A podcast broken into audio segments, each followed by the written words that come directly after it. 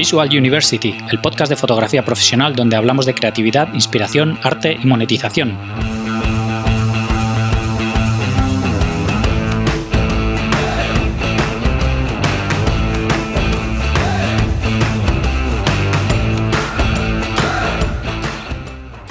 Bienvenidos al episodio 126 de Visual University. Soy Gonzalo Manera, fotógrafo profesional, y hoy tenemos con nosotros a Bambú, fotógrafo de retrato y creador de All These Humans.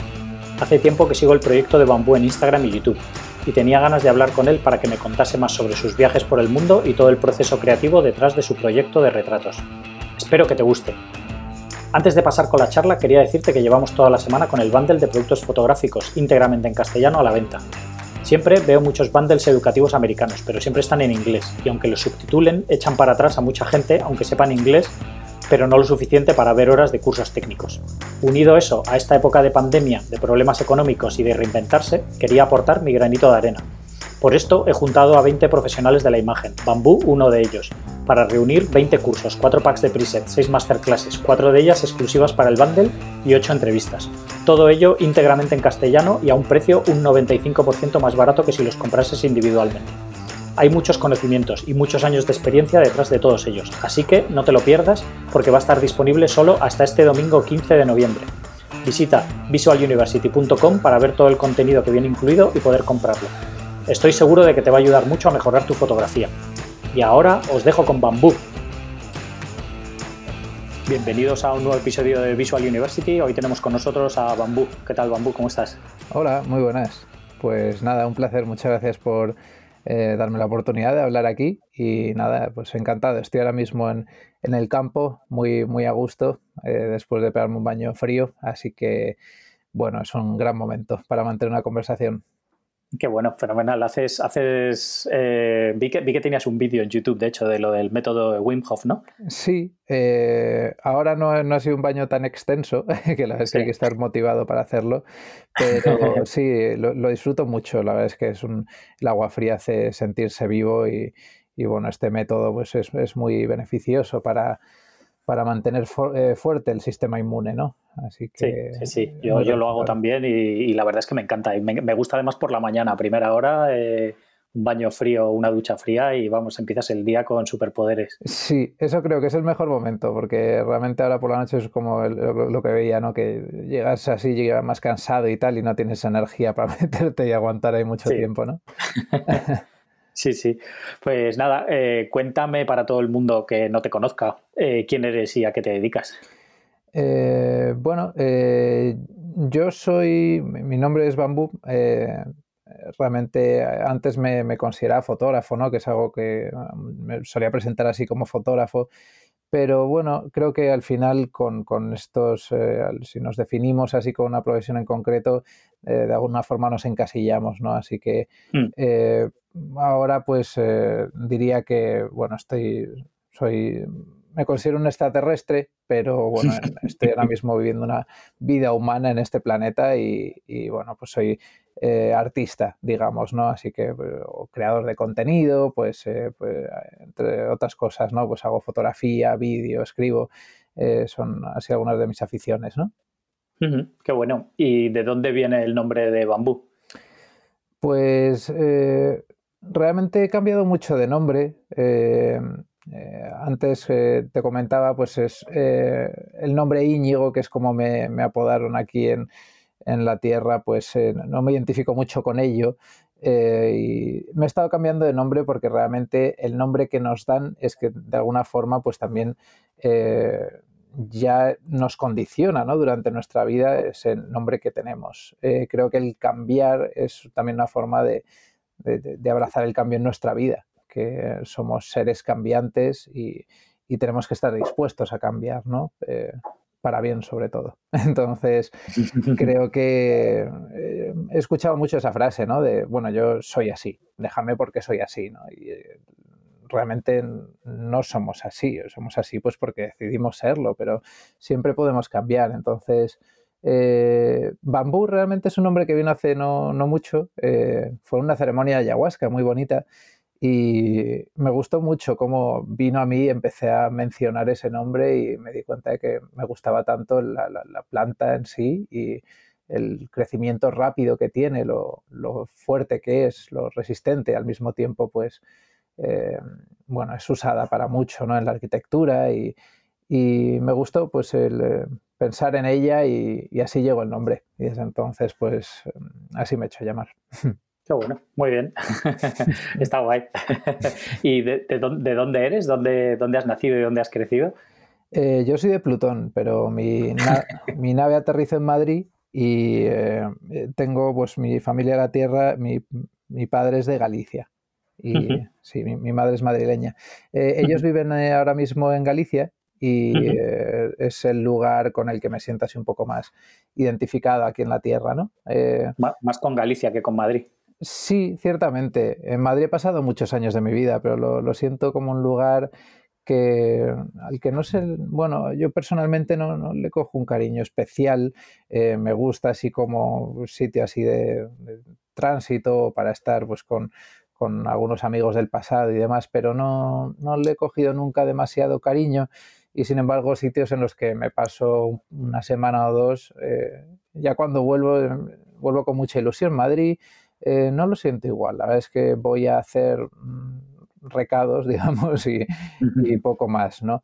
Entonces, eh, Galicia, sin embargo, pues llego y, y huelo el, mar Atlántico, ¿no? Y el, olor que tiene de eucalipto y de pino y las, las algas, y es, un olor así tan característico que me hace sentir muchas emociones, ¿no? Eh, a Madrid llego y no, no, no me emociono tanto, pero sí que es una ciudad que me gusta en el aspecto de que tiene muchas personas, y bueno, yo al final pues soy fotógrafo principalmente retratista, entonces eh, ahí en Madrid pues hay, muchas posibilidades.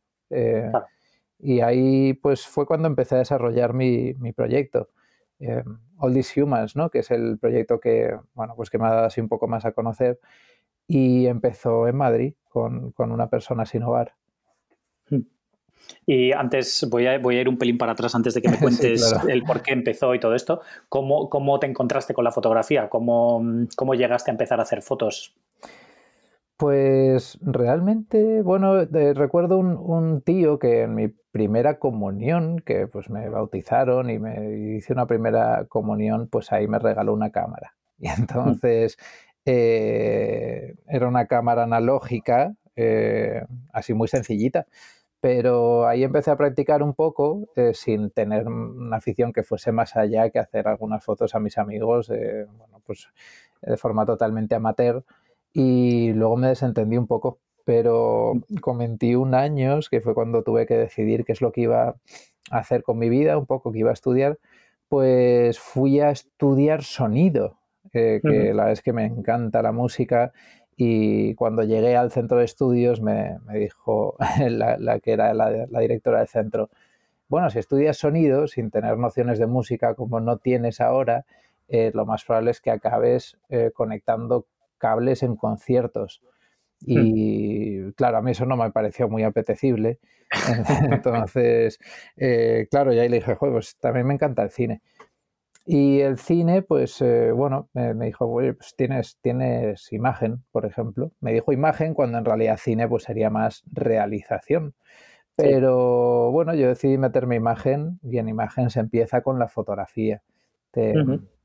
Empezamos con el analógico y la fotografía analógica fue comenzar a revelar las fotos, que es una cosa que no había hecho en el pasado, y, y descubrir la magia que tenía, ¿no? Como eh, esa creación que había hecho, que, bueno, tú disparas, ¿no? Pero no, no tienes idea de lo que va a salir después, ¿no? Una, ligera idea, pero eh, es cuando los revelas, cuando ya obtienes esos resultados, ¿no? Y, me mm. pareció tan mágico empezar a revelar y sobre todo el, bueno, la capacidad de observar que vi desarrollada gracias a la fotografía, ¿no? Eh, mm cómo empezaban a aparecer todo tipo de detalles a mi alrededor en los que no había parado eh, eh, antes, ¿no? Y, ahí empiezas a, ver qué es lo que más te gusta de ese mundo que te rodea y, creo que, bueno, pues eh, si, vas tirando así un poco del hilo, pues empieza a aparecer magia de, debajo de las piedras, ¿no? está en todas partes. Lo que pasa que creo que muchas veces andamos tan distraídos en, temas que no importan, en banalidades, que no nos damos cuenta de, de todo lo que está aconteciendo a nuestro alrededor.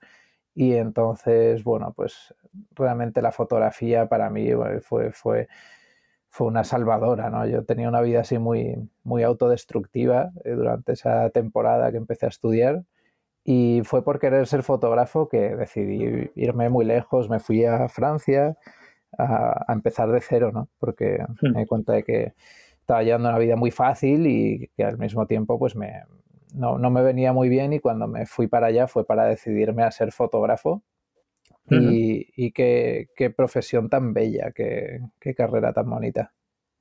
O sea que, cogiste afición ahí cuando empezaste a estudiar y ya desde, desde que tuviste esa conexión con la fotografía, como que tuviste muy claro que te querías dedicar a la fotografía.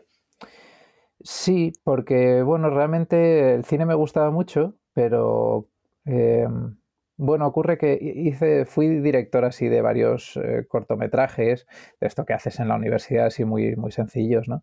Pero me di cuenta de lo, bueno, el esfuerzo que lleva llegar a hacer una producción que tienes que mm, coordinar a todo un equipo con unos horarios así bastante difíciles en ocasiones eh, y luego que para llegar al cine, pues normalmente no empiezas como director, tienes que un largo camino para llegar a ello de muchas horas y, que dependes de, este equipo.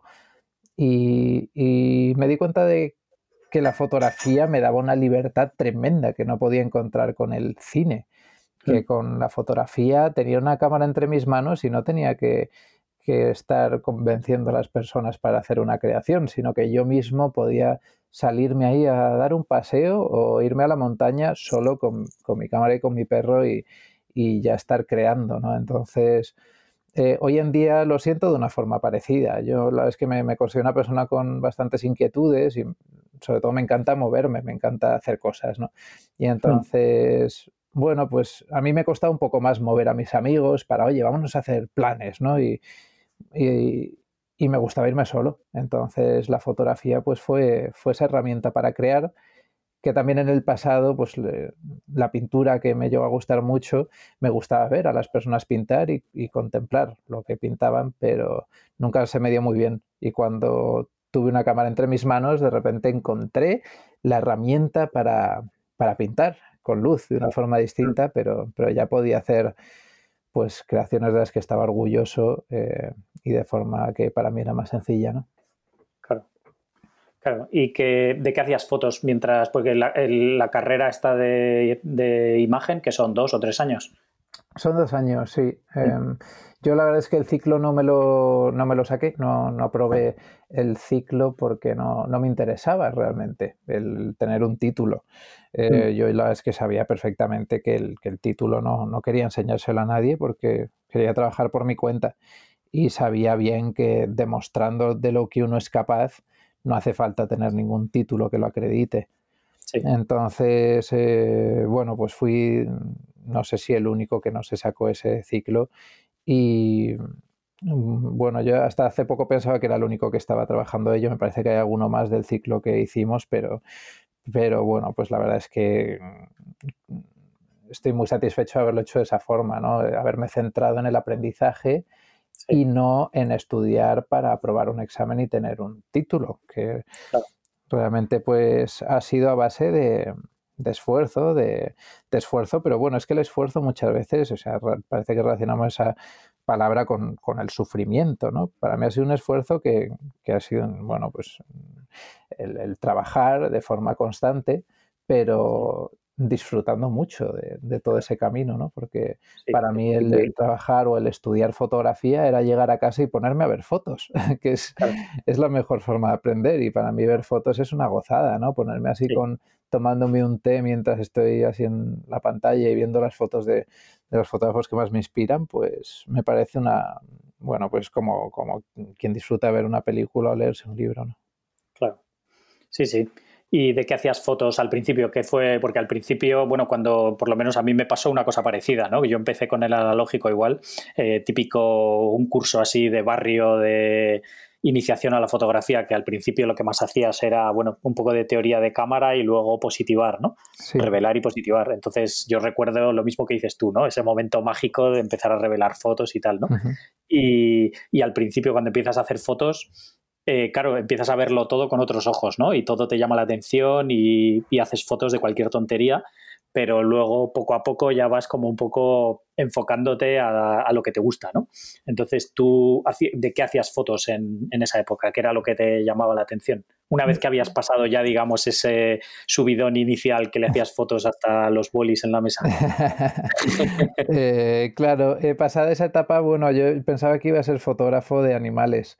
Eh, la verdad es que siempre me ha gustado mucho la, vida animal, pero mm, claro, cuando empecé a hacerla, pues eh, fui a varios zoológicos. Eh, luego al final, pues en esa temporada no era muy consciente de también lo que conlleva, porque bueno, sí que hay zoológicos que hacen una labor de conservación y demás, pero no debe haber tantos zoológicos ni se deben visitar tanto porque al final hay muchos que están como, como esclavos ahí, ¿no? animales, mm. entonces también vi que para llegar a ser un fotógrafo bueno de animales hay que tener un equipazo eh, carísimo, poder hacerse viajes a, países lejanos y, bueno, pues al final vi que no era mi camino y, fue cuando descubrí el retrato.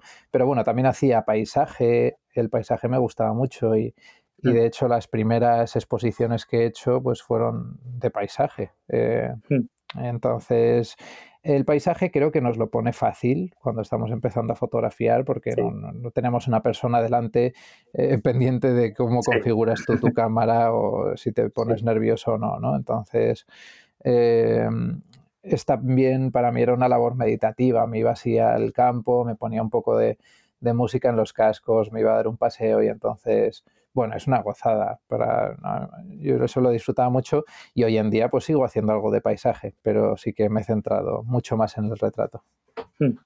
¿Y en qué momento empezaste como a centrarte más en el retrato? ¿Fue ahí mientras estudiabas? Porque me has, dicho antes que empezaste el proyecto de All These Humans en Madrid con una persona sin hogar. Sí. Eh, ¿en, qué, ¿En qué momento fue eso? ¿Era mientras estudiabas o fue mucho más adelante ya? Fue bastante más adelante. Cuando estudiaba, pues sí que hice los típicos retratos que se hacen ahí probando en el plató y, mm. y algunas fotos amigos, por supuesto, como todos pero eh, fue después cuando, inspirado en, un fotógrafo llamado Lee Jeffries, que me gusta mucho su fotografía, es así de personas sin hogar, eh, especialmente, mm, me encontré una persona sin hogar ahí en Madrid y yo la es que no tenía pensado para nada el hacer un proyecto parecido.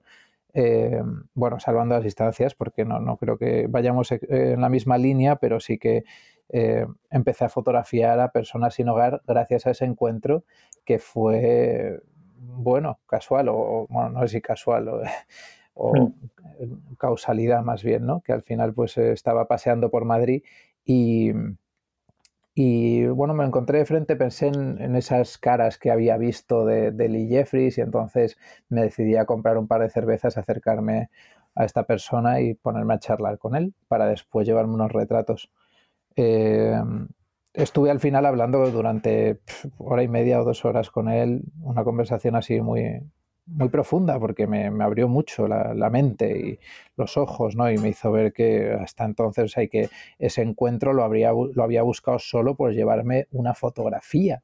Y ahora mm. la verdad es que me, sorprendo, ¿no? De, cómo, eh, pensando en cómo hasta ese momento eh, no había sido capaz de acercarme a desconocidos eh, jamás, ¿no? Y, fue para obtener esa fotografía que me acerqué y luego me di cuenta de que lo que me estaba llevando no era una fotografía bonita, sino eh, el mejor de los encuentros que había tenido jamás, porque me, abrió todo un mundo de posibilidades a la hora de, acercarme a personas, ¿no? Y me, eh, fue eso lo que me impulsó a viajar, a descubrir el mundo, a, conocer a la humanidad, gracias a mm. esta persona sin hogar que, cuando volví a encontrármelo en Madrid ya unos años más tarde, pues no, me fue imposible transmitirle lo muchísimo que, había supuesto para mí, él estaba, bueno, pues es alcohólico y no, en ese momento no estaba muy en condiciones, pero si supiese cómo me ha cambiado la vida, ¿no? Porque... Mm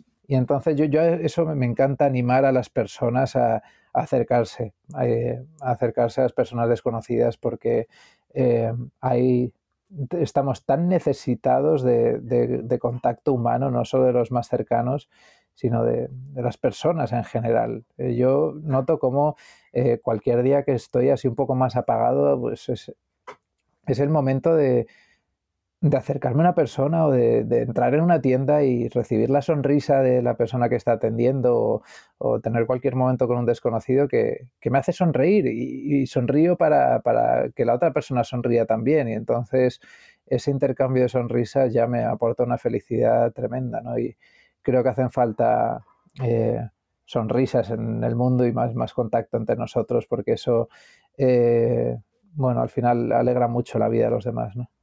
Sí, sí, sí. Lo único que nos lo están poniendo complicado ¿eh? entre, las, entre las mascarillas y el no contacto, eh, vamos mal, vamos por mal camino. Desde luego, sí. Yo eh, la verdad es que soy, bueno, no, soy partidario del uso de mascarilla en exteriores. Creo que al final pues, hace más daño de, lo que evita. Es un tema así que puede ser un poco más polémico, pero creo que eh, necesitamos eh, poder ver rostros. ¿no? Para mí es eh, mi labor como retratista, pero creo que también es necesario sentir cierta cercanía ¿no? a las personas y y esto es que, bueno, podemos pensar, no, es algo temporal ahora hasta que esto pase, pero quién sabe cuándo va a pasar y quién sabe cuándo, si después vendrá otro. Y para mí que mm, las mascarillas puedan haber llegado para quedarse, me pone los pelos de punta. Es algo que de verdad espero que no ocurra. Sí, sí, sí, yo estoy completamente de acuerdo también. Que ahora ves a la gente y no eres capaz de, bueno, ni de reconocerles, ni de, ni de saber siquiera en qué, de qué humor están. Sí, sí, sí. Y cuéntame sobre Francia, que me has comentado que cuando terminaste de estudiar, eh, te marchaste para allí para empezar como de cero, con idea de vivir de la fotografía, ¿no? Eh, así fue, sí. Eh, bueno, yo eh, tuve una época así un poco, poco chunga, así de, drogas y, mucha fiesta y tal. Y entonces fueron dos años o tres años, así que no, que estaba más tiempo de noche que de día, ¿no? Y fue el irme a Francia, pues al final cuando, igual que engancha el quedarse en casa y no salir, engancha muchísimo el salir de fiesta. en cuanto empiezas y, empiezas a conocer a las personas así de día a la noche y tal, y yo pues hacía fotos en una sala y tal, entonces pues dejar la fiesta me era muy difícil y llegó un momento en el que en una noche que fue muy reveladora, eh, vi muchas malas caras y vi como el paso del tiempo en personas así más mayores que se habían quedado ahí en, ese mundo de la noche y cómo pasa factura, ¿no? Y cómo lo que eran sonrisas de noche, luego de día, eh, no lo eran tanto, ¿no? Y cómo las personas que están de buen rollo ahí en, en esos momentos, en los momentos en los que difíciles, los que necesitas de ellos, pues no estaban, ¿no? Y, y entonces pensé en las buenas personas, en, la labor tan, tan buena que hacen los creadores audiovisuales que, transmiten mensajes positivos, ¿no? que creo que la fotografía tiene un potencial tremendo si está bien utilizada y entonces, bueno, en esa noche decidí que se acabó, que ya no quería más fiesta y que la forma de, olvidarme de ella era, era irme. Entonces, bueno, pues vendí eh, una gran parte de mis cosas y me fui a vivir a Francia a, trabajar en, eh, con empleos que así pues muy, muy precarios, ¿no? Que eran pues eh, estaba pues, en ETTs, en, almacenes, en fábricas, haciendo pues así trabajos en una heladería con, con, unas jefas insoportables, en fin, en trabajos que no, no, no me gustaron nada pero mientras trabajaba ahí yo lo que tenía en mente era la fotografía y yo me veía en un futuro viajando, me veía libre, me veía volando, ¿no? Y, entonces mientras estaba en una serrería pasando maderas ahí, haciendo un trabajo mecánico eh, y aburrido, mientras tanto mi mente mm, estaba en otro lugar. Y eso es, eso es maravilloso, ¿no? Del potencial que tiene nuestro cerebro para, para crear mundos, ¿no? Que, que realmente no me importa estar en, un lugar encerrado durante un tiempo porque sé que ahí pues con, libros o con internet o con mi mente pues puedo, me puedo poner a escribir un libro. Entonces pues al final ahí tenemos tantas posibilidades cuando estamos así más parados, ¿no? Como ha sido la cuarentena que para mí ha sido preciosa. Pero sí, ahí en Francia, pues eh, después de todo esto, al mismo tiempo estaba haciendo em, bueno, pues escapadas y, me iba pues todos los días al amanecer me iba a hacer fotos con la bruma tan bonita que hay ahí en Bretaña y o al Monte San Michel que lo tenía así cerca estaba en San Malo que es una ciudad preciosa entonces eh, era un gran escenario para ir haciendo portfolio que es algo mm. que me, ayudó muchísimo porque realmente construir un buen portfolio es, la base para luego conseguir eh, pues empleos o bueno destacar con el proyecto que tengas eh, al final yo sabía que eso era eso era la forma de llegar a ser fotógrafo tener un, trabajo digno de enseñar ¿no? Hmm. ¿y por qué, por qué elegiste Francia? Eh, Francia porque el nivel económico es mejor eh, hoy en día lo sigue siendo aunque también se está estropeando un poco pues ahí era claramente mejor fue hace, no sé si ocho años, una cosa así, y, me salió muy bien porque, bueno, pues ahí en San Malo eh, lo que era un trabajo, un sueldo mínimo en España de 5 euros, ahí eran 10. Entonces, mm. bueno, pues sabía que... y el, nivel de vida pues estaba mucho mejor. Tenía una casita así pegada a la playa y con un jardincito que estaba fenomenal y estaba ahí con, con mi perro, la que era mi novia por aquel entonces. Y bueno, vivíamos una vida así tranquila y, me, y fue como toda una rehabilitación para mí, un, un reseteo y me, me, gustó mucho. Qué bueno, ¿y cuánto tiempo estuviste allí? Estuve un año, estuve un año hasta que, hasta que volví a España por una propuesta que me hicieron para trabajar en la fotografía documental, que bueno, no, no salió bien la cosa, no, no, no me gustó esa propuesta. Eh, creo que intenté hacer las cosas bien, pero bueno, creo que no di con la persona adecuada que me prometía vender esos reportajes y, resultó ser un, farsante, ¿no? No voy a decir nombre y apellidos, pero lo fue. Entonces, me, bueno, pues con ello me engañó y llegué a España pues pensando en, publicar, eh, sacrificando todo lo que había hecho ahí en Francia, que me gustaba un montón donde vivía y, y la vida que tenía.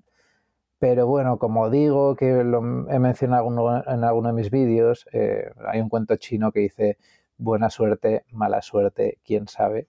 Y eso pues hablo mucho de ello porque para mí es toda una filosofía de vida, que lo que nos ocurre pues al final no sabemos si es bueno o malo. Lo que parece buenísimo a veces puede llevarnos a, algo que sea un desastre. Te puede tocar la lotería y ser la persona más infeliz del mundo y al mismo tiempo pues puedes eh, tener un, accidente y, que ese accidente pues te lleve a darte cuenta de, a valorar eh, todo lo que tienes a tu alrededor, a descubrir el amor, pues en fin, nunca sabemos y, realmente ahí cuando, cuando acabé en España eh, fue cuando empecé a arrancar más con mi proyecto, no por la fotografía documental, sino porque empecé a dar clases de fotografía particulares a personas me publicité en una página que se llamaba Tus clases particulares. Y bueno, pues me puse una pequeña inversión de 20 euros mensuales para estar bien posicionado y así lo hice. Entonces estaba entre los tres primeros fotógrafos así de, para las clases en casas y tal. Y tenía muchos alumnos. Eh, es que me sacaba mi sueldo mensual con, con clases. Y bueno, pues había algunas que eran que eran así más aburridas, que pues igual me tocaba ir a darle clase a un, anciano que quería de repente que editar mil fotos de su viaje a Tanzania, pero mm, luego había otros que, bueno, la edad da igual, había alguno, pues por ejemplo, me acuerdo fenomenal de mi, alumno José que, que, me encantaba estar con él, ¿no? Que era una maravilla ver la, la todas las inquietudes que tenía, ¿no? que con sus 70 y bastantes años, pues eh, aprendía cada día más, llegaba a su casa y me enseñaba lo que había hecho y era un artistazo, ¿no? Y, luego, pues con otras personas, pues que me encantaba ver su proceso evolutivo y, hice buenos amigos y los que luego fueron los primeros eh, clientes, que tampoco me gusta llamarles clientes porque al final son amigos, ¿no? Eh, mm. de, mi, de mi primer viaje fotográfico, que hice un viaje fotográfico en Marruecos y, vinieron personas que habían sido mis alumnos de fotografía en Madrid. Hmm. Y eso lo hiciste ahí a continuación de estar dando clases y eso. Exactamente, sí. Eh, ahí fue mi primer viaje fotográfico, que ya sabía que me gustaba mucho viajar. Y, claro, bueno, yo tuve una alumna, eh, Ana Belén, eh, muy maja, que era abogado del Estado y, daba, bueno, pues se hacía unos viajes así muy chulos, ¿no? Así a distintos lugares de, pues a, a Noruega o a Kenia o tal. Y entonces traía fotos muy interesantes y lo que pasa pues que le decían todas las la forma de sacar las fotografías tienes que posicionarte aquí utilizar este diafragma esta focal y entonces le daban las fotos más hechas no y entonces hmm. claro yo pensé en un ella me habló de los viajes fotográficos y, y claro yo pensé joder pero esto el que los organiza que qué chulada, ¿no? O sea, que este tío se va a viajar ahí con la gente, se van a hacer fotos y, él no paga, sino que cobra. Entonces me pareció un plan divertidísimo, pero yo pensé en un concepto distinto, ¿no? En, un viaje en el cual no fuésemos a hacer la misma fotografía que el que ha ganado el premio de fotografía de paisaje, ¿no? Sino eh, irnos a experimentar un viaje entre amigos, ¿no? O sea, que aunque las personas estén pagando por ello, que, que no me entiendan, no entiendan el viaje como vamos con este guía o este profesor de fotografía, sino más bien vamos a disfrutar de un viaje todos con esta misma afición por el arte de la fotografía, a aprender los unos de los otros, a experimentar un país de forma más auténtica, a juntarnos con los locales, a, ir con sin un itinerario cerrado y, y lo que es un viaje entre amigos, ¿no? O sea, como hmm. yo eh, planearía un viaje, bueno, al final sí que estoy como organizador y por supuesto tengo que tener unos cuantos cabos atados y hacer reservas y tal, pero mm, me gusta llegar a un sitio y, mm, bueno, tengo algunos sitios mirados, pero nos perdemos por las calles y, vamos fluyendo, ¿no? Viendo a ver qué es, qué, es, qué es lo que nos encontramos, porque la fotografía al final es eso, no tienes que ir al al destino, sino disfrutar del camino e ir observando lo que acontece en él, ¿no? Claro. ¿Y qué tal resultó el viaje? Pues ese primero eh, me cogí la peor indigestión de mi vida, probablemente. Eh, justo cuando empezó. Fue, la que en ese aspecto, un poco desastroso, pero por suerte estaba ahí Arancha, que, que, era una novia que tuve, y entonces pues me, me ayudó un montón, porque yo estaba, vamos, me tuve que meter, estaba con, fiebre, con un dolor de tripa enorme eh, y me pasé 16 horas durmiendo seguidas, ¿no? entonces ella pudo encargarse de, de, bueno, pues de ayudarme con todo y las personas se quedaron encantadas. Al final fue el primero así de, ya el tercer día que estaba, me estaba desintegrando, pues saqué fuerzas de yo que sé dónde, pero como era mi primer viaje y estaba muy ilusionado con ello, pues, pues pude sacarlo adelante. Y bueno, pues fue el primero de más de 50 que he organizado hasta la ah, fecha. Más de 50 has hecho. sí, sí, sí. Creía que ibas a decir que habías hecho unos cuantos más, pero 50, 50 son muchos. Son muchos, sí, sí. Qué bueno. Y, has ido cambiando de, de sitios y todo. Sí, luego pues bueno, muchos de los viajes que he organizado han sido a destinos que, desconocía eh, realmente. Pues yo hablaba de ello así, ¿no? Oye, que nos vamos a Mongolia, ¿quién se viene? Y entonces ya, bueno, pues decía que es un país en el que nunca he estado, pero que vamos a experimentarlo juntos. Y entonces, bueno, pues lo, lo bueno es que la mayoría de las personas que se vienen a un viaje que muestro que no está prácticamente organizado, pues son personas a las que les gusta la aventura y que dicen, venga, pues voy con este tío loco a ver qué pasa, ¿no? Sí, que ya tienen una filosofía determinada, ¿no? Mm, claro, y entonces, bueno, pues intenta atraer esa clase de público, ¿no? Con, con esa mentalidad y con, ganas de, experimentar y, y cada día pues eh, se entiende mejor, porque cuando empecé sí que en los viajes pues tuve alguna mala experiencia por personas que no entendían muy bien lo que era el viaje o que, venían con otra idea, pues me pasó en alguna ocasión, ¿no? Y bueno, pues después de haber llevado a, habrán sido ya más de, más de 500 personas, pues claro, eh, un porcentaje de personas que se quedan insatisfechas siempre va a haber, ¿no? Igual que los comentarios en las redes o que, bueno, pues al final hay personas que, que es, imposible contentar a todos, ¿no? Entonces, bueno, pues ha sido un camino eh, de, muchas alegrías y también de dificultades porque vas como, eh, bueno, pues al final eres el responsable. Aunque sea un viaje en el que vas con amigos y tal, pues tienes una carga a tus hombros y... Y entonces, bueno, pues hay momentos en los que he sentido en algunos viajes durante todos los días que digo, esto como yo no estoy trabajando, o sea, estoy, soy un amigo más y me veía de repente pues en, en Tailandia, en unas eh, pozas naturales, mirando a las estrellas del cielo nocturno, mientras nos tomamos una cerveza y digo, si es que ahora mismo yo estoy trabajando. Eh, momentos muy bonitos, ¿no? Y de ver pues los atardeceres más bonitos de mi vida y de, bueno, que al final he experimentado un montón. He estado pues viajando por, por muchos países gracias a la organización de viajes fotográficos. Eh, pero claro, el organizar tantos y tan seguidos, porque había meses que organizaba pues dos viajes de 10 días, eh, entonces pues me quedaban ahí pues solo unos poquitos días libres, pero es que el mes siguiente hacía lo mismo y, y uno tras otro, dejando solo cinco días de margen entre un viaje y otro y tal, eh, y esos cinco días de margen son para currar, para organizarlo todo, para irte de un hotel al otro, visados, tal, o sea que al final era un ritmo muy frenético y con muy poco tiempo para mí mismo, que eso es mm. lo que ahora estoy buscando un poco más porque la es que es, necesario. Claro. Y eh, te iba a preguntar de respecto a los viajes, ¿cómo, los anunciabas? ¿Cómo llegabas a, esa gente? ¿Era un poco el boca a boca o tenías ya mm, redes sociales o alguna manera de publicitarlos? Eh, pues al principio sí que fue el boca a boca un poco más. Bueno, realmente no. Eh, había algunas personas que venían por boca a boca, pero tenía ya eh, Facebook, que fue cuando empecé a desarrollar mi proyecto, estaba solo en Facebook. me acuerdo cuando me llegó un tío, Diego, que era así bastante visionario de las redes sociales y tal, y me dijo, bueno, que sepas que Facebook de aquí a unos años va a morir. Y eh, claro, yo cuando me lo dijo, eh, que yo había, tenía toda mi baraja puesta ahí, ¿no? En, Facebook. Y entonces, eh, claro, yo me decía, partía risa, digo, ¿cómo que iba a morir Facebook? Si Facebook es la red social principal, está todo el mundo ahí metido, eso no va a pasar, ¿no?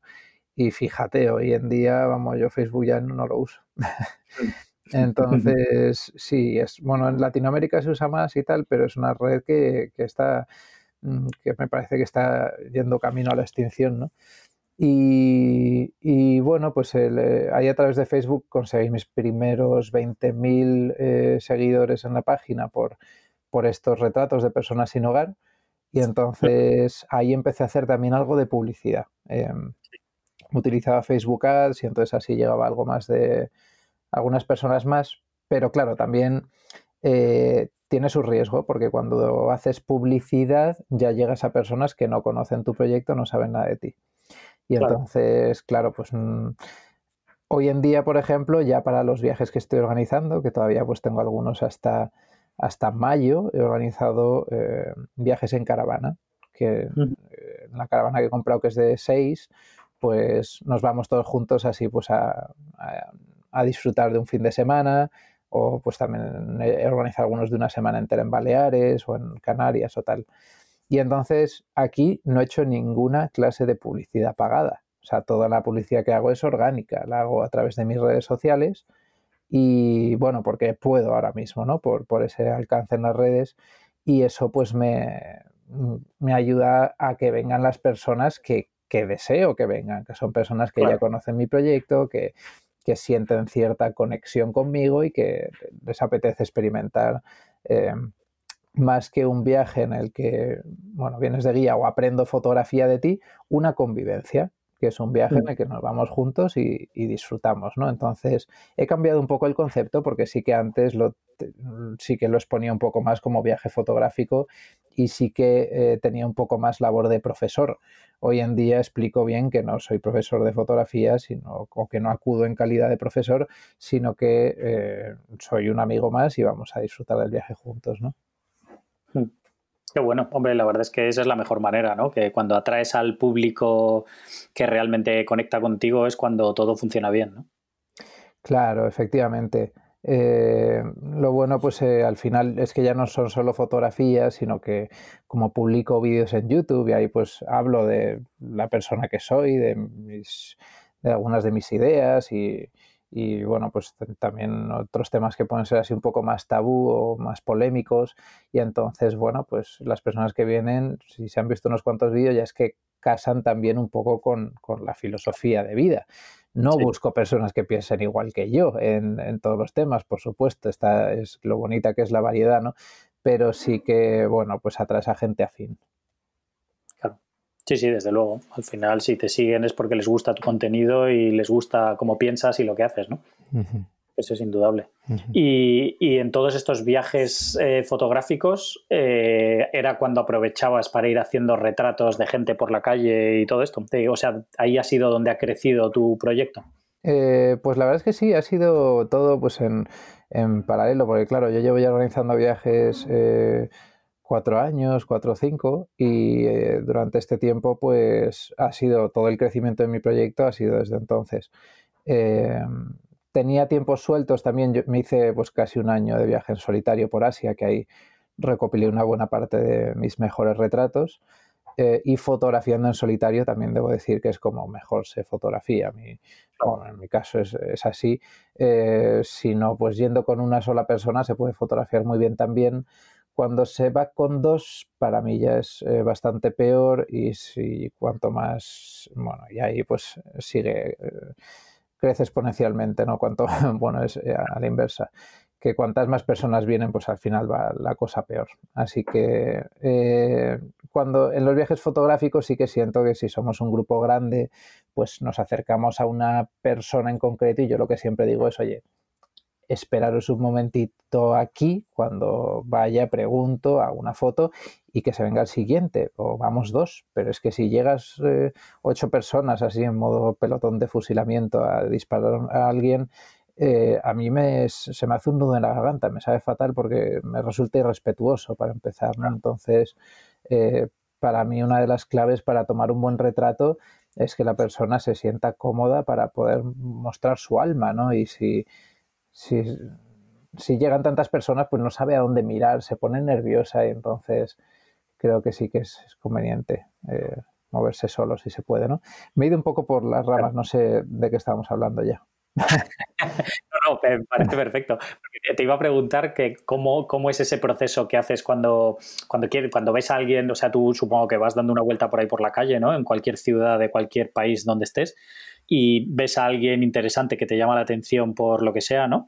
Eh, ¿cómo, ¿Cómo haces ese, ese acercamiento para hacerle una foto? Porque muchas veces ni siquiera hablarás el idioma de, de la gente, ¿no? Entonces, ¿Cómo, ¿Cómo, es un poco tu proceso para, para, para, poder hacer esos retratos? Porque además no sé qué objetivo usas ni qué cámara, pero, sí. pero estás muy cerca de ellos. O sea, que no es que estés con un tele y le dispares desde la otra acera sin que se dé cuenta, sino que sí. son retratos de verdad, que están, te están mirando y están dejando esos retratos, ¿no? Sí, eh, bueno, ya te, te, adelanto, suelo fotografiar con un 24 milímetros, que uh -huh. me gusta mucho esa focal. Eh, para retratar me acerco mucho con, con él, estoy pues a dos palmos de distancia a veces de la persona, ¿no? que ya pues estás entrando, de hecho es que es eh, más próximo de lo que sueles eh, estar a una persona para hablar con ella, claro. bastante más. Entonces, eh, bueno, puede ser un poco intimidante para algunas personas, pero si consigues atravesar esa barrera, eh, si estás ahí tan cerca de la persona es porque, bueno, de alguna forma lo has ganado antes, ¿no? Eh, si no, pues no, sería más complicado meterse hasta ahí. Entonces, para mí es mucho más respetuoso el fotografiar de esa forma que el fotografiar con un teleobjetivo desde el otro lado de la calle y en cuanto nos ven salir corriendo, ¿no?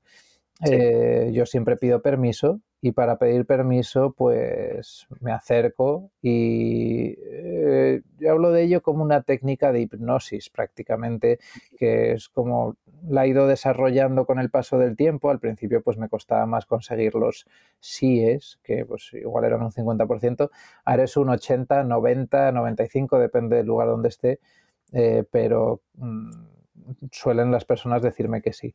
Y es así porque, bueno, lo que intento es siempre acercarme bastante a la persona. Eh, rompo ya de primeras un poco con, con ahora mismo pues tenemos ese distanciamiento, ¿no? Pero sí, aunque sea con mascarilla, pues me aproximo bastante a la persona al hablar con ella. Y entonces eh, dejo que vea mis ojos eh, de cerca y que sienta mi energía. Eh, porque realmente, bueno, resulta asombroso, ¿no? Como hay personas que, que no, no, no, creen o no sienten tanto este tema energético, porque para mí es evidente que están ahí. Estás en una habitación con una energía densa y se siente, o, este, o, mismamente una ciudad, ¿no? Siento un poco esa energía un poco más, más global, ¿no? Y entonces eh, con las personas es así. Si te acercas a una persona que, que la sientes eh, eh, amistosa, que sientes amor que desprende, pues es una persona a la que te quieres acercar, ¿no? Y intento pues que cuando me acerco, mirar a los ojos, demostrarles que mi intención es buena con lo que voy a hacer, que, que, me demostrar un interés genuino en, esa persona, en, sus facciones, eh, embellecer, eh, eh, engrandecer a la persona, ¿no? demostrarle pues el, interés que tengo en ella por lo mucho que me ha gustado. Y entonces, cuando lo haces así y, y tú estás convencido de que tu intención es buena con, ello y sonríes con, la boca y con la mirada, em, la persona normalmente dice que sí. Entonces, mm. bueno, yo estoy convencido de que voy a sacar ese retrato y también de ya he mirado pues eh, lo que es los fondos que tengo alrededor, he mirado dónde está la luz y entonces eh, mi retrato lo tengo ya compuesto en mi mente y, entonces es que ya prácticamente, antes de que la persona me haya dicho que sí, ya estoy prácticamente indicándole dónde y cómo vamos a hacer ese retrato. Y con, con esa férrea convicción es, es bastante fácil eh, conseguirlo. Qué bueno. Y, si no hablas el idioma, te haces entender así un poco y ya está, ¿no? Con la base de sonrisas y de gestos y suficiente, ¿no? Sí, o sea, normalmente si la persona ni siquiera habla inglés, eh, lo que hago es señalar mi cámara y señalar su rostro y sonreír mucho. Y entonces, bueno, ese gesto lo entienden perfectamente y eso suele ser en países donde, bueno, pues los extranjeros llevan cámaras y si es una persona especialmente fotogénica, pues ya le han hecho fotos antes, entonces lo entiende fácilmente, ¿no? Y te iba a preguntar, nunca, nunca pregunto a la gente qué, equipo usa ni nada, porque en realidad me, parece que es bastante irrelevante, ¿no? Porque al final son herramientas las cámaras y cada uno usa la que necesita para su trabajo y tal.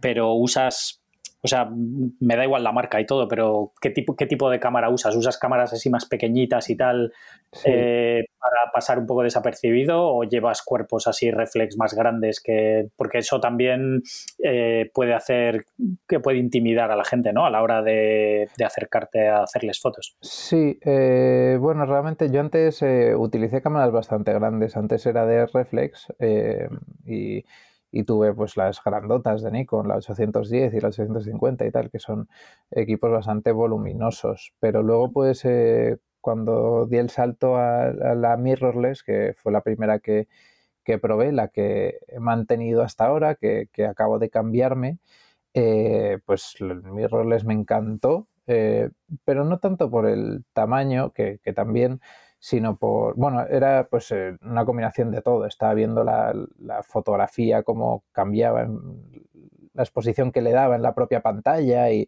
entonces vi, bueno, que aparte es mucho más ligera para viajar y menos voluminosa, eh, sobre todo por ese tema del viaje. En lo, en lo, relativo al propio retrato, creo que tanto con un equipo más voluminoso como con uno que es menos, eh, los hago de forma parecida. Em, ya, o sea, una vez me ha dicho que sí, la persona me ha dicho que sí sin ver el equipo que estoy llevando y me acerque con una cámara o con la otra, pues yo creo que no, no, no es de mucha importancia. Sí, que no marca mucha diferencia, ¿no? No, es, no es que con una te digan más que sí que con la otra porque la gente se eche para atrás, ¿no? Vea como una cosa muy pro, ¿no? O sea, por ejemplo, con, Street, que Street eh, algo hago, y aunque no es demasiado, para el Street sí que sin duda pues una cámara más discreta viene bien, ¿no? Claro. Sí, porque ya como que la gente sí que es más capaz de diferenciar, ¿no? Claro, sí, eso, eh, sobre todo es que el street pues queremos pasar desapercibidos y hacer muchos robados, ¿no? Eh, yo al final el robado no, no me parece mal, creo que es una, bueno, pues entre las disciplinas de la fotografía, en algunas de ellas el robado pues viene muy bien. Y a mí pues al hacer fotos de street pues algunas veces hago robados, eh, siempre intentando ser respetuoso al hacerlo y, y si alguien me ve pues sonreír y dejar claro que he hecho una foto porque me gustaba el momento. Y si alguien nos pide que la borremos, pues se borra sin ningún problema, ¿no? Pero, claro, sí, el, tener una cámara pequeña, pues desde luego hace que pases más desapercibido a la hora de hacerlos. ¿Y cuándo empezaste con el canal de YouTube? Eh, empecé, pues, eh, esto fue en unos viajes fotográficos a India, eh, le invité a mi amigo eh, Luis eh, Piñero, que la verdad es que hace pues, unos vídeos así muy interesantes. Y entonces pues, le propuse venirse a hacer un viaje conmigo. Se acaba de comprar el Luna GH5 y estaba muy ilusionado ahí con su cámara de vídeo. Y entonces dije, oye, vamos, vente al viaje, te, invito a venirte y entonces hacemos un vídeo chulo del viaje.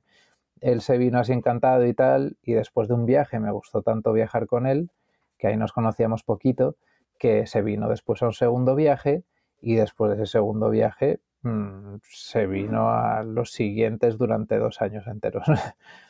Entonces estuvimos dos años viajando juntos, él me ayudó a organizar los viajes y tal, y, y, fue, bueno, pues fue un gran amigo, un hermano prácticamente, y, y, ahí pues el canal lo empezamos a construir juntos, pero bueno, realmente él, él me ayudaba a hacer los vídeos, pero claro, al final All These Humans era el proyecto que yo había iniciado. Yo pues quería que se sintiese parte de ello y tal, pero al final, bueno, pues nos dividimos un poco porque él quiso formar su propio proyecto, que es totalmente comprensible. Y al final, pues él tenía su propia cuenta, yo la mía de All These Humans, y entonces, bueno, pues era, al final se, se reconocían de alguna forma como mi trabajo y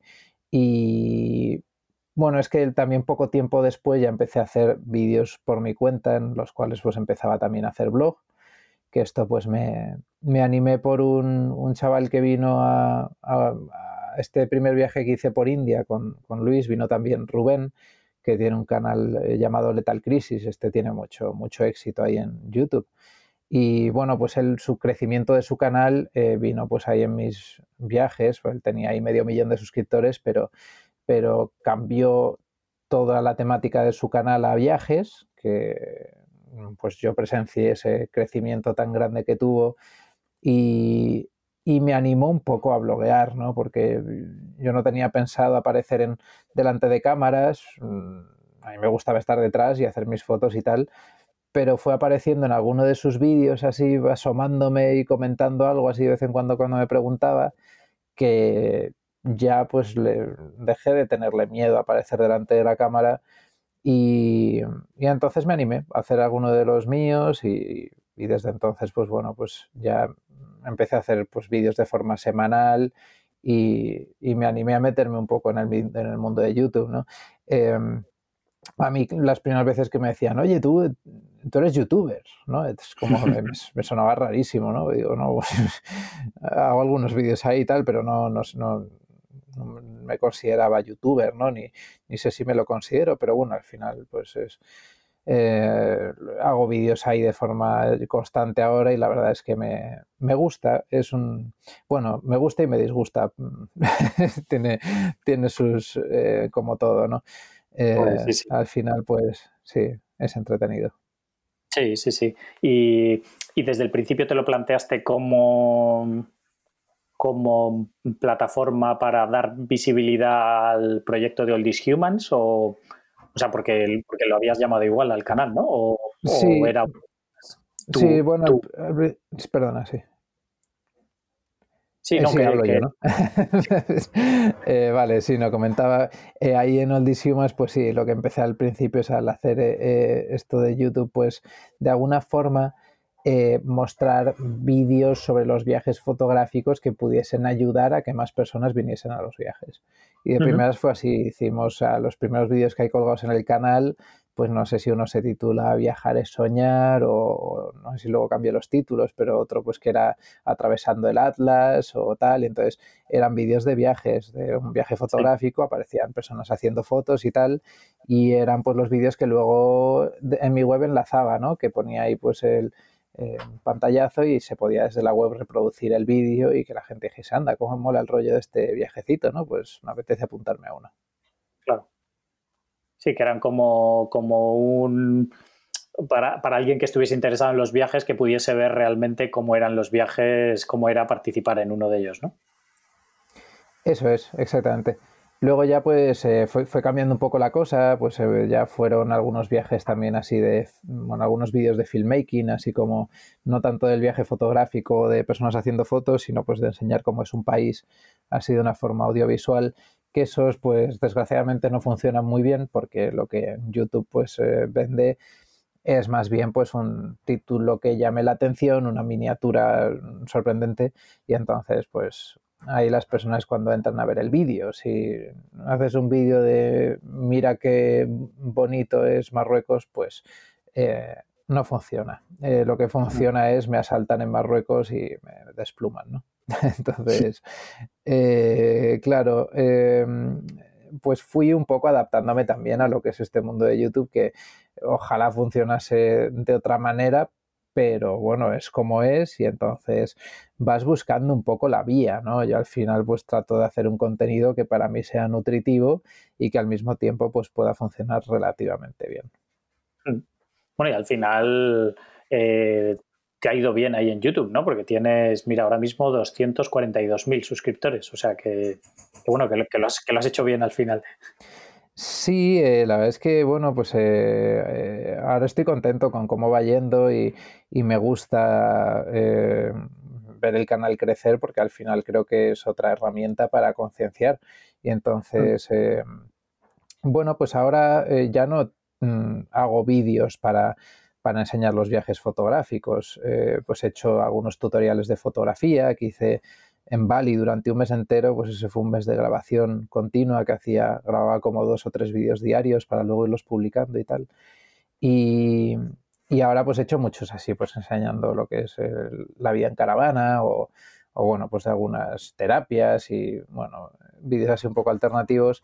Y entonces el tema es que me gusta sobre todo porque me hace a mí estudiar sobre distintos temas y experimentar, ¿no? Entonces para poder contarlo bien en un vídeo pues te toca eh, investigar un poco y como son temas en los que me gusta meterme pues al final es, es, toda una escuela.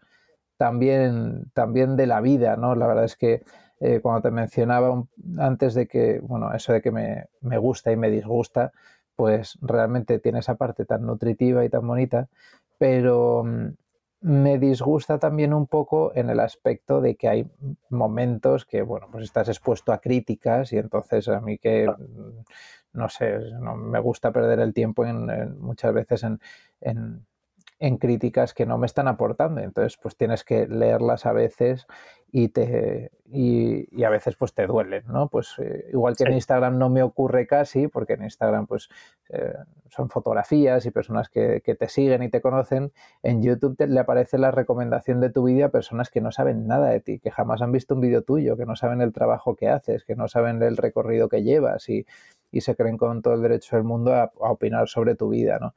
Entonces, bueno, de alguna forma también eso pues te enseña. Es también una escuela así de, vida porque pues te, te enseña pues mm, a, saber digerir las, críticas bien, a saber pues también un poco pues eh, a ver también los fallos que tienes, ¿no? Porque realmente todos los tenemos y a la hora de, eh, de hacer vídeos, pues hay veces que transmites de una forma que igual no es la más correcta y pues, de todo vas aprendiendo y entonces pues eh, bueno, pues sí, poco a poco pues te, te va transformando, ¿no? De una forma que para mí es positiva.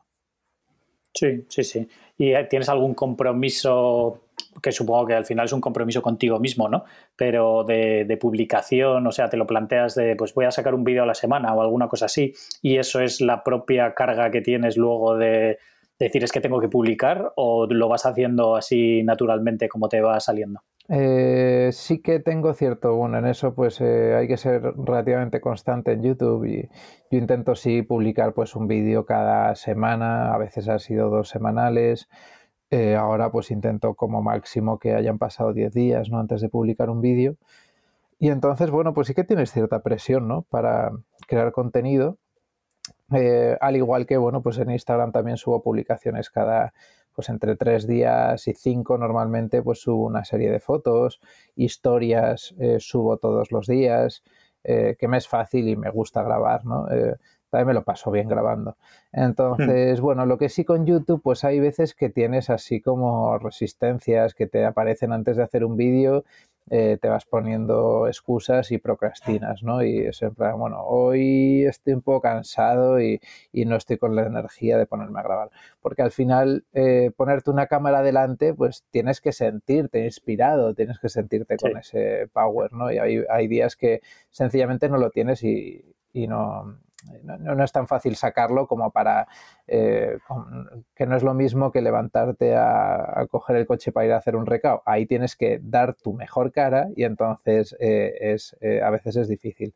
Pero, pero bueno, luego tiene, o sea, depende del vídeo que hagas. Hay otros en los que pues igual no hago blog y que es sencillamente pues hacer un poco de voz en off, mostrando, pues dando algún mensaje o tal. Y eso me gusta mucho. La verdad es que me mm. gustaría mucho más estar dedicado al, al contenido más poético, pero lamentablemente, como decía antes, pues el más poético eh, no es el que mejor funciona. ¿no? Claro, sí, sí, al final necesitas vistas para, para que funcione ¿no? el proyecto. Claro, sí, al final pues eh, inviertes mucho tiempo en ello y entonces si no hay un retorno eh, económico, pues es que no puedes estar Mm, plenamente dedicado a estar haciendo vídeos y entonces tienes que hacer otras labores en paralelo para poder sacar dinero para luego tener tiempo para hacer tus vídeos. Entonces, bueno, pues en, YouTube se monetiza y esa monetización pues también ayuda. Eh, bueno, yo pago a un editor que es Steven, que el tío lo hace fenomenal desde desde Paraguay. Eh, y lo que le pago al editor es más de lo que gano con YouTube. Entonces ahí pierdo, pero claro, luego YouTube me aporta por otros muchos lados. O sea, las personas que vienen a mis viajes en caravana o tal, o que tengo ahora, o los viajes previos fotográficos, aunque no esté enseñando lo que son los viajes, sí que muchas personas llegan a mi proyecto gracias a los vídeos de YouTube de lo que sea. Entonces, eh, tengo muy en cuenta lo que es ese beneficio indirecto, no lo que monetizo en YouTube, que es una cantidad que, que es muy bajita, sino pues ese, ese beneficio que me viene por otros lados, sí. Claro. Supongo que también te saldrán, al tener las audiencias que tienes, te saldrán colaboraciones con marcas y cosas así, o intentas no coger mucho, o por lo menos cosas que no estén muy alineadas contigo, supongo, ¿no? Claro, eh, sí que me llegan bastantes propuestas de colaboración de, marcas que, vamos, o sea, no son tantas, eh, pero sí que hay algunas marcas que, que no me interesan, ¿no? Porque al final intento en mi, bueno, pues mi mensaje pues también hablar del, del no consumismo y de, bueno, pues tener un poco lo esencial. Eh, luego en mi vida no lo practico tantísimo como me gustaría, porque al final, pues no, bueno, o sea, el no consumista pues tiene que irse a una, a una ecoaldea o vivir en una cueva y yo al final pues estoy viajando y consumiendo combustible y tengo una caravana grande y, y en fin, son unas cuantas cosas, ¿no? Pero sí que eh, bueno, para mí son los medios para poder estar creando el, contenido que creo que luego puede ayudar mucho por otros lados. Hmm. Entonces, bueno, sí que intento que las colaboraciones que hago pues tengan que ver o con el mundo de la fotografía o, o que estén aportando algo a las personas que sea de valor, ¿no? Eh, bueno, luego hay algunas colaboraciones que he hecho, por ejemplo, de una VPN, que pues, es un servicio de seguridad online de, para el móvil y tal, que habrá quien le sirva, habrá quien no, pues ahí lo dejo y si interesa, pues bien, a mí desde luego me ayuda para seguir adelante con el proyecto, ¿no? Claro. Sí, sí, que también hay que tenerlo en cuenta, claro, que, que lo que tú decías, ¿no? Que al final tienes que pagar las facturas y que y el poder dedicarle tiempo a todo esto es a cambio de no trabajar de otra cosa, ¿no? Claro. Eh, sí, luego aparte en España el, estar dado de alta de autónomos, sabrás lo que es, que es una... Al final yo he estado varios años eh, así y es que eso es, sale todo muy caro, ¿no? Hay que gastar mucho dinero para estar dado de alta y entonces, joya, hay veces que pienso en, en, la vida de mi hermano, por ejemplo, que es músico y, toca en la calle y, vive con poquito de forma austera, pero súper feliz, ¿no? Y, digo, joder, pues yo no sé si me interesa estar liado con tantos proyectos, con tantos WhatsApps, con tantos correos ahí continuamente y tal, que hay veces que se... O sea, lo que se ve ahí en las redes es todo muy bonito. De, joder, mira este tío cómo viaja, se lo pasa fenomenal todo el día, mira lo bien que le va y lo que tiene pero realmente todo eso eh, lleva detrás un esfuerzo impro y que es mucho tiempo de estar eh, contestando mensajes y, activo en las redes que, tiene parte creativa y muy divertida, pero luego también una parte que, bueno, pues que es trabajo. Entonces, sí, sí. sí. y delante de una pantalla todo el día, además. Claro, mucho tiempo delante de una pantalla, sí. Eh, la verdad es que sí. Ahora, pues bueno, voy, voy dando algunos pasos hacia atrás en ese aspecto mm. que intento eh, separarme un poco eh, y ahora pues me, he comprado un, instrumento de viento y estoy sacando mis ratitos para ir tocando. vamos, el deporte es algo que en mi día a día meto siempre, entonces siempre intento tener mis tiempos para mí, pues, hacer mi yoga o estar así pues también haciendo mis, mis cosas aparte, porque si estoy todo el día ahí en el trabajo me volvería loco, ¿no? Y, bueno, pues ahora pues eh, los viajes que tengo en caravana y tal, los he hecho de fin de semana y tengo espacios entre esos días, pues cinco días en los que puedo estar solo, tranquilo, con mis libros en el bosque y, y entonces, bueno, pues son esos espacios los que al final te dan cierta cordura. Claro. ¿Y, ¿Y, haces trabajos de fotografía propiamente dicha para clientes o alguna cosa así, o de eso no, haces nada? Eh, no, la verdad es que no. Eh, hice una boda y una, y una comunión y bueno, dije nunca más. la verdad es que no, no, es lo mío. Entiendo que para algunas personas sí hay personas que lo hacen excelentemente bien y, he visto grandísimas fotografías de bodas y entiendo que hay quienes les gusta, pero desde luego no es lo mío. Eh, entonces sí he hecho, bueno, pues sí que lo que he hecho es vender bastante fotografía artística, que eso pues hmm. eh, fotografía de decoración para casas, eh, también para algunos hoteles, NH tienen ahí algunas de mis fotos. y luego, pues bueno, ahora tengo algunas en clorofila digital ahí, grandotes puestas, o con Flecha, que es otra exposición de arte contemporáneo que hacen, pues eso me, gusta, ¿no? Que es así el mundo de la fotografía artística y bueno, se vende poco, hoy en día es bastante complicado mm. estar ahí vendiendo y yo pues con y aquí en España además no somos muy dados a ese tipo de cosas, yo creo, ¿no? Exactamente. yo creo que fuera de España se valoran más esas cosas que, aquí. Así es. Vamos, de hecho yo las dos fotografías que he vendido, bueno, perdón, no, son, son tres las que he vendido los derechos exclusivos y dos de ellas pues me las han comprado en el extranjero, una de ellas en España. Pero sí, la primera foto me la compraron desde Estados Unidos y en Estados Unidos eh, de forma indudable se, valora mucho más ese, el arte y, hay un apoyo mayor hacia los artistas, ¿no? El tener ahí Patreon, por ejemplo, pues funciona mucho mejor que aquí en España, que es bastante complicado conseguir el apoyo, ¿no? Sí, sí, sí, cualquier proyecto de pago aquí no estamos muy acostumbrados a eso todavía. Ciertamente, sí, eso la verdad es que, bueno, o sea, yo como creador de contenido, por suerte tengo otras vías para irme manteniendo, pero pienso en las personas que quieren empezar de cero en, en YouTube y decir, venga, pues voy a, voy a hacerme mi canal y a sacar dinero de ello, tal, es complicadísimo y el camino para que hay que recorrer para llegar a conseguirlo es de mucho tiempo que no, no, ves dinero por ningún lado. Entonces, o tienes otra fuente de financiación, o alguien que te ayude, o una herencia, o la lotería. Pero si no es que es, es, muy difícil. ¿no? Sí, sí, sí. Y tienes también a la venta cursos, ¿no? Haces. Eh, ¿Por qué empezaste a hacer ese tipo de formación online? Eh, bueno, porque vi que ya mi época de organizar viajes fotográficos había llegado a su fin, eh, viajes fotográficos en los que acudía como profe, y entonces dije, bueno, pues mira, lo que puedo hacer es volcar mi conocimiento a que en unos eh, tutoriales que me grabé ahora y que aquí se quedan. O sea, al final hmm. la fotografía, bueno, quién sabe, ¿no? Igual dentro de un tiempo ya ni existe velocidad de obturación y con el pestañeo de un ojo ya estás obturando y todas estas lecciones no sirven para nada, ¿no? Pero al menos durante unos años ahí se quedan y son de y son de utilidad y entonces no tengo que repetir las mismas lecciones a personas, sino que ahí se quedan y, y si alguien quiere pues venirse a un viaje en caravana y no tiene idea de fotografía, pues yo les regalo mis cursos, ¿no? Que vienen incluidos con cualquier viaje que se hace conmigo y ahí pues tengo estas cuatro temporadas de en las que enseño pues desde el principio la fotografía hasta bueno pues el, retrato que, que, es una temporada muy interesante en la que hablo pues de muchas de mis técnicas para acercarme a desconocidos y para tomar las fotografías que tomo que es pues lo que más les suele gustar a las personas de mi proyecto ¿no? Hmm.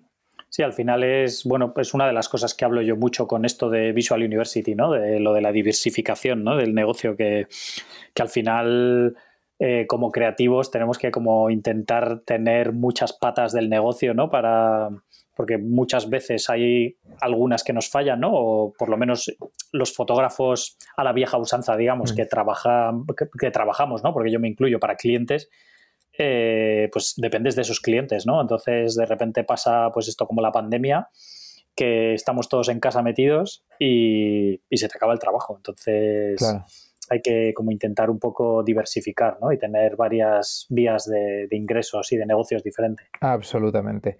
Eh, luego la propuesta, bueno, cuando me, contactaste para hablarme de eh, Visual University, me gustó mucho la propuesta porque realmente eh, mm, la experiencia que tuve yo con un ciclo no fue nada buena, ¿no? Porque fueron dos años de, los que me parece que malgasté muchísimo tiempo en asignaturas que mm, que esto no me interesa lo más mínimo para y que es que no pasaban las horas y, veía que, estaba consumiendo tiempo de mi vida. Y entonces bueno pues eh, creo que hoy en día para el que quiera formarse como fotógrafo, lo que tiene que hacer es no pagarse unos estudios caros en los que echa ahí dos años, sino formarse de forma autodidacta o, bueno, pues igual pequeños cursos, ¿no? Escapadas, eh, conocer a otros fotógrafos, pero sobre todo saber formarse por su cuenta, que eso es, pues, hacerlo online, eh, irse a o consumir muchísima fotografía que la tenemos gratuita en, las redes sociales o como lo hacía yo en su día en Flickr o ahora pues 500 píxeles o en cualquier red social de fotografía pues eh, o, metiéndose en Magnum, ¿no? que tenemos ahí las fotografías de los mejores maestros, están todas a nuestro alcance y, claro, de repente pues yo veo esto, pues unos cursos que con tantísimo valor como los que he dejado eh, plasmados en, en, la web y los del resto de profesores que, vamos, todavía no los he visto todos, pero tienen una pinta buenísima todos ellos, y digo, ojalá en vez de invertir ese dinero en ese ciclo, hubiese, me hubiese gastado 60 eh, pavos en, un, en unos cursos online y me hubiese puesto ahí a echar mis horas con un blog de notas al lado y a, aprender, que es donde están las lecciones más valiosas de personas que, están apasionadas por este arte y no por de, la mano de profesores frustrados con sus profesiones, que era, que era así en muchos casos, ¿no? en los estudios que yo hice. Sí, sí, sí. La verdad es que por desgracia en muchas escuelas pasa eso, ¿no? Hay, hay, hay escuelas muy buenas, hay de todo, pero, pero que hay muchos que son profesores, pero que no tienen un pie en, en la vida real del trabajo fotográfico, ¿no? Y tienen ahí una desconexión que, que, no te están enseñando algo que te va a valer para luego trabajar. Exactamente. Mm. Sí, sí, estoy, estoy de acuerdo. Pues, pues nada, Bambú, no sé si tienes alguna cosa más así que quieras, que quieras comentar. Eh, no, bueno, yo despedirme sin hablar de la fotografía, pues la verdad es que a mí me está gustando muchísimo el recorrido que estoy haciendo por España porque, eh, bueno, estoy eh, conectando mucho con las personas en este momento en el que es, difícil, ¿no?